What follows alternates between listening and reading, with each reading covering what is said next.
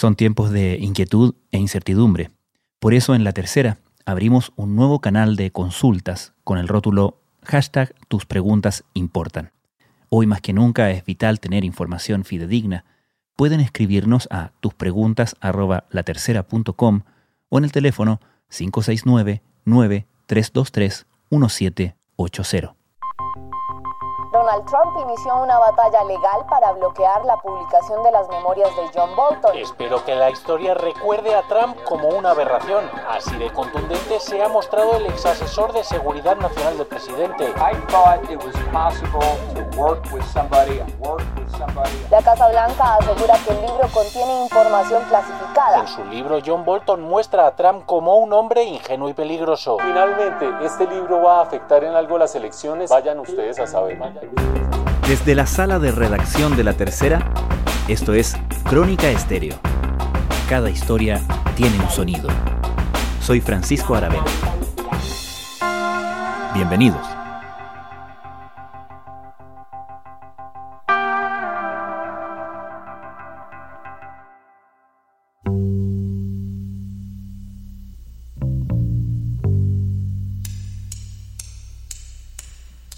El ex consejero de Seguridad Nacional de Estados Unidos, John Bolton, dejó la Casa Blanca en septiembre del año pasado y el conflicto comenzó de inmediato. Mientras el presidente Donald Trump decía que lo había despedido, Bolton aclaraba que él había renunciado. No sería el primero ni el último de los personeros de confianza de Trump que dejarían de serlo de modo públicamente conflictivo, pero comenzó a tomar mayor importancia cuando días después se conoció la denuncia anónima que acusaba al presidente de usar la política internacional estadounidense, en particular en su relación con Ucrania, para sus fines políticos personales. Fue el inicio de la investigación que llevaría al juicio de impeachment contra Trump. Con eso, John Bolton se transformaría en el potencial testigo más importante que nunca quiso testificar. Hace unos días, lo que Bolton sabía y pensaba de Donald Trump se hizo público de una manera menos trascendente, pero más lucrativa para el propio Bolton. Su libro The Room Where It Happened se convirtió en el más vendido del país en la preventa, en parte por los intentos de la administración Trump de prohibir su publicación. ¿Qué trascendencia pueden tener ahora las acusaciones y revelaciones de Bolton? ¿Quién es este halcón de la burocracia de la seguridad nacional, hijo de la era Reagan, y de qué acusa a Donald Trump? John Bolton eh, es un personaje bastante controversial en Estados Unidos, se hizo conocido durante la administración de George W. Bush. Es un funcionario de relaciones exteriores, un experto, pero de una personalidad bastante complicada, muy confrontacional y podríamos describirlo como un neoconservador. Los que estuvieron en boga durante la administración de George W. Bush, un impulsor de las guerras en Afganistán y particularmente en la guerra de Irak. El periodista Fernando Pizarro ha sido corresponsal en la Casa Blanca y el Congreso de Estados Unidos por más de 20 años.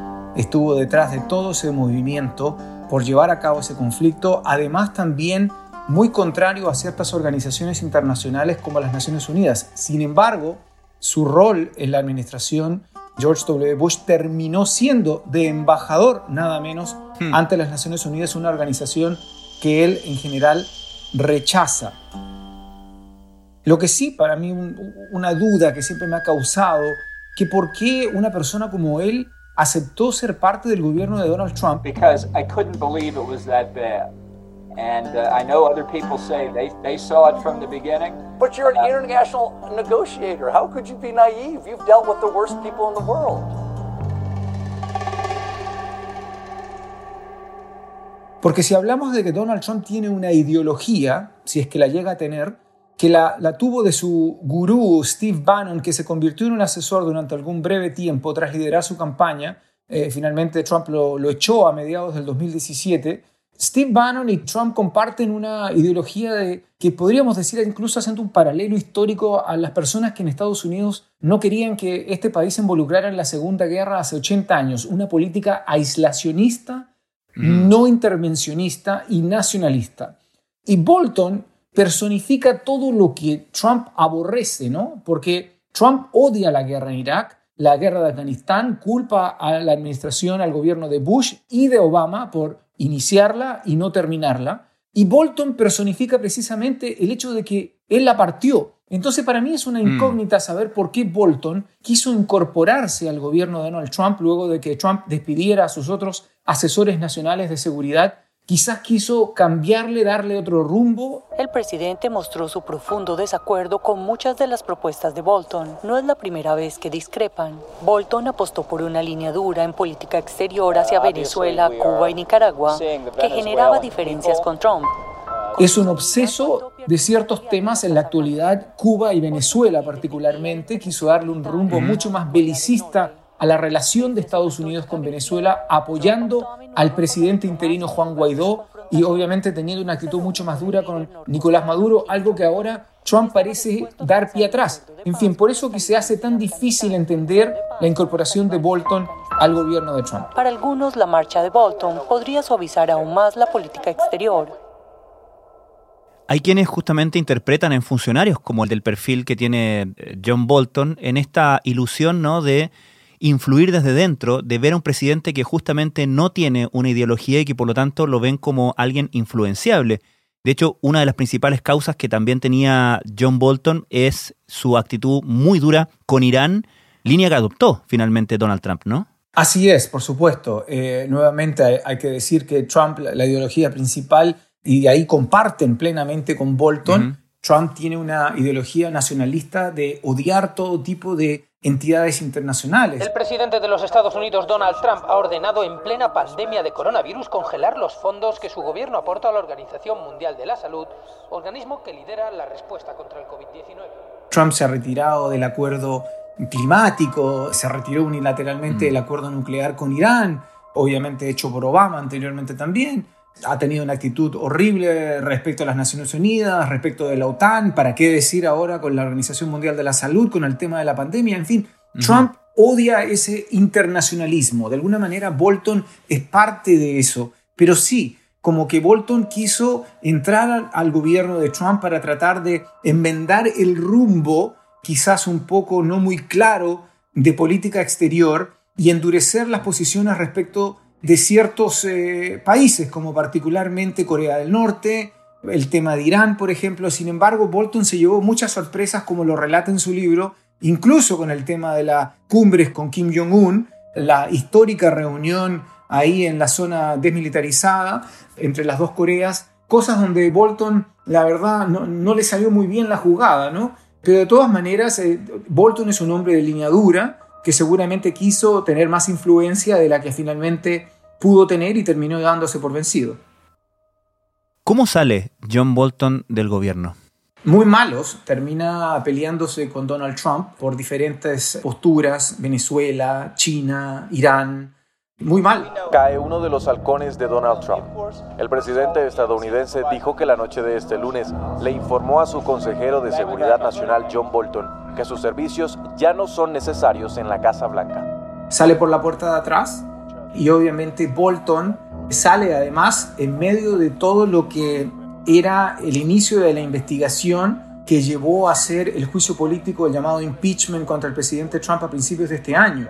Entonces, eh, una de las cosas que se le critica a John Bolton en este momento es que él ha confirmado muchas de las cosas que la Cámara de Representantes eh, en poder de los demócratas investigó en el llamado impeachment, el juicio político contra Trump, Incluso ha dicho que fallaron en que no fueron tan lejos como debieron haber ido, que debieron haber investigado más cosas porque había cosas peores.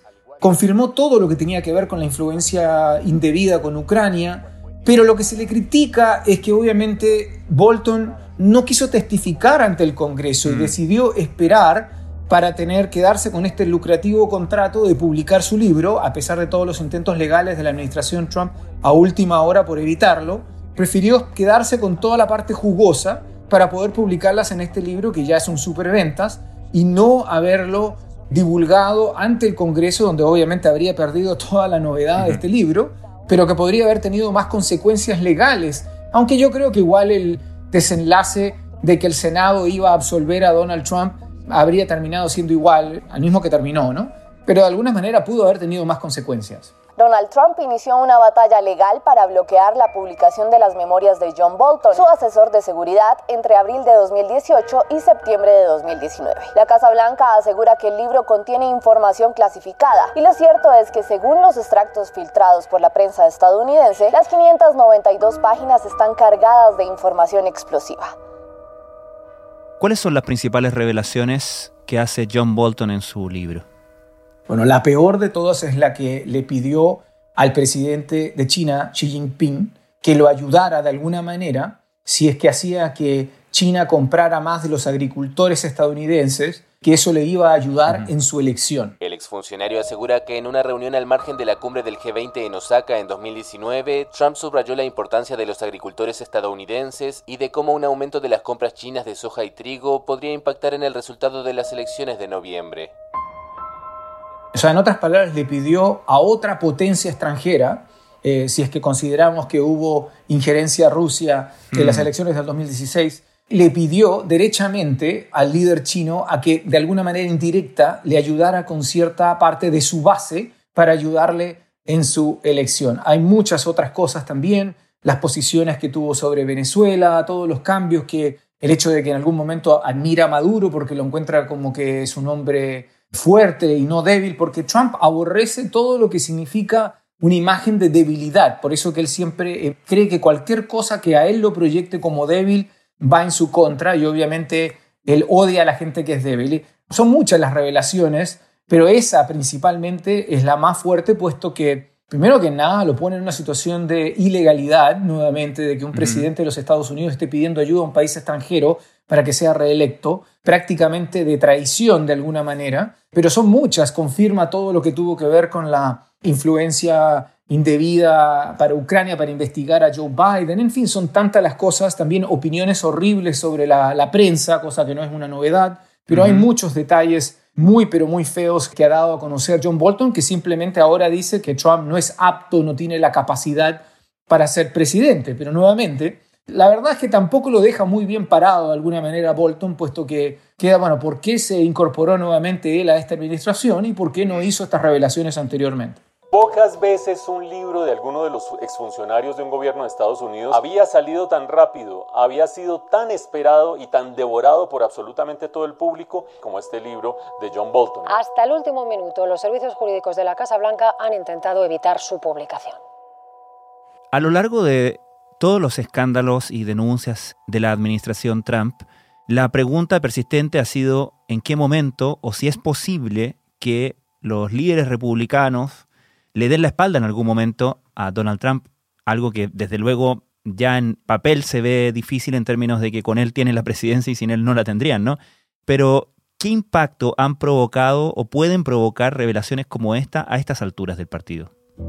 Respecto al impacto entre los republicanos del Congreso, particularmente en el Senado, yo creo que ninguna. Mm. Yo creo que puede provocar una mayor erosión en el apoyo de Trump y en la decisión de mucha gente de votar o no a favor o en contra de él. Mm. Pero a nivel de los republicanos en el Senado, que algunos han mostrado ciertos principios, otros se han acomodado de manera casi vergonzosa en el sentido de que no, no quiero mostrar mis posturas políticas, sino que en el sentido de de que hay algunos de ellos, como el senador republicano Ted Cruz de Texas, a quien Trump durante la campaña no solo insultó personalmente a su esposa, sino que además sugirió que su papá, cubano, había estado involucrado en asesinar a John Kennedy. O sea, acusaciones horribles y que Ted Cruz a lo largo de estos años se haya convertido en un defensor de Donald Trump te demuestra una desesperación quizás de alguna manera del Partido Republicano, de los republicanos en el Senado por intentar defender esta administración que sí les ha permitido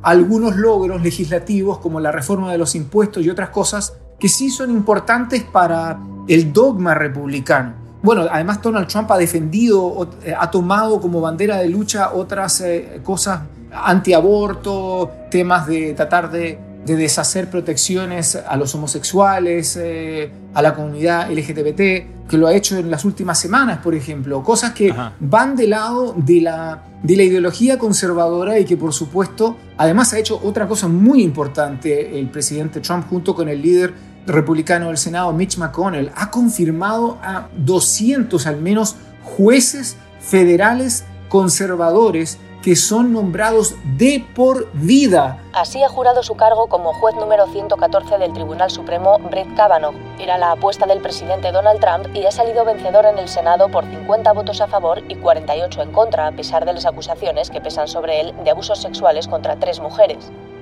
Ese es un gran triunfo del gobierno del presidente Trump para los republicanos, puesto que ha confirmado a una gran cantidad de jueces conservadores que en este país, obviamente los jueces tienen una gran inferencia, eh, importancia en las decisiones cuando hay demandas a decisiones o acciones ejecutivas que toma un gobierno determinado.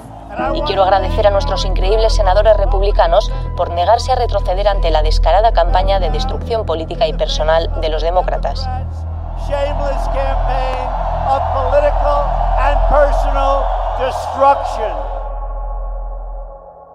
Estamos en un momento, Fernando, donde ya comienzan a aparecer sondeos camino a la elección presidencial de noviembre. Trump está pasando por un mal momento en términos de, del manejo de la pandemia, ¿no? que le ha restado popularidad, también lo ha afectado en las últimas semanas su posición o no posición frente a la raza en el momento que se ha producido toda esta explosión de protestas en todo el país a raíz del asesinato de George Floyd. ¿Cuánto podemos proyectar del momento político ahora? Y aquí ya es especulación, ¿no? Pero ¿cuánto podemos proyectar de este mal momento en vista a noviembre? ¿Cuánto puede cambiar el tablero, en tu opinión? Bueno, él sí ha tenido una postura sobre el tema de George Floyd. Él ha apoyado profundamente a los policías en general. Ha rechazado todo tipo de protestas, ¿no? Los llama bueno, los califica de cualquier cosa, hasta de terroristas los ha calificado. Ahora último, en los últimos días ha sido la, la idea de votar y sacar estatuas en todo el país que representen a los confederados, a la parte de Estados Unidos que se trató de separar de Estados Unidos y provocó la guerra civil, la guerra de secesión y que defendían obviamente la esclavitud. Trump habla de defender la herencia. Siempre cuando hay gente que defiende la bandera confederada, símbolos confederados y te hablan de herencia, hay gente que califica ese tipo de lenguaje, de retórica, como de retórica levemente racista, es decir, diciendo que defienden a los blancos, pero no lo dicen de esa manera, ¿no? Dicen, hablan de, la herencia histórica. Bueno, volviendo a las encuestas, hay unas encuestas bastante fuertes en los últimos días, dos encuestas, una de CNN, otra del New York Times, que ponen a Biden a nivel general por 14 puntos por encima de Trump y en algunos estados esas diferencias son menores. Hay que recordar que a esta altura, el año 2016, también Hillary Clinton estaba por encima de Donald Trump en la mayoría de las encuestas, quizás no con 14 puntos. Obviamente a Trump el tema de la pandemia y el tema esto de, de George Floyd, de las protestas últimamente, le han dado duro, particularmente la respuesta o la falta de respuesta al coronavirus, pero falta mucho tiempo y me parece que es prematuro empezar a especular, puesto que nuevamente las encuestas son una cosa. En este país que históricamente tiene el voto voluntario, no como en Chile hasta hace poco, ¿no? que es voluntario desde hace poco, otra cosa es que la gente vaya a votar. Más aún cuando van a existir aún más barreras físicas por el tema de la pandemia, eh, de aquí a noviembre, a que la gente vaya a votar en persona, más aún cuando el mismo presidente cuestiona el sistema de votar por correo.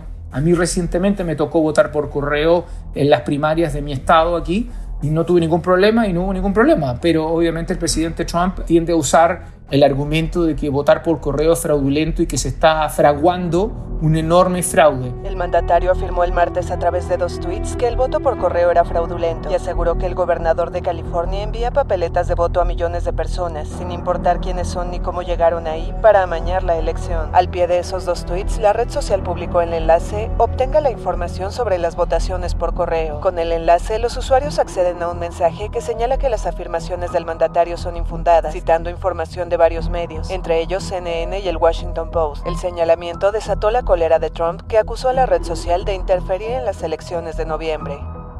Mucho ojo, me parece que es muy temprano, faltan cinco meses y todavía, como decías tú, es especular. Fernando Pizarro, muchísimas gracias. Un placer.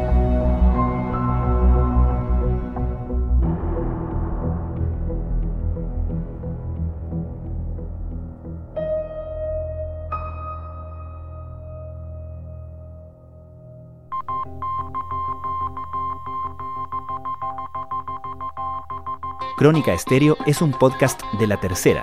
La producción es de Rodrigo Álvarez y Melisa Morales. Y la edición de quien les habla, Francisco Aravena. La postproducción de audio es de Michel Poblete. Nuestro tema principal es Hawaiian Silky de Sola Rosa, gentileza de Way Up Records. Nos encontramos pronto en una nueva edición de Crónica Estéreo. Les recordamos que todos nuestros episodios están disponibles en latercera.com Spotify, Apple Podcasts, Google Podcasts y donde sea que escuchen sus podcasts.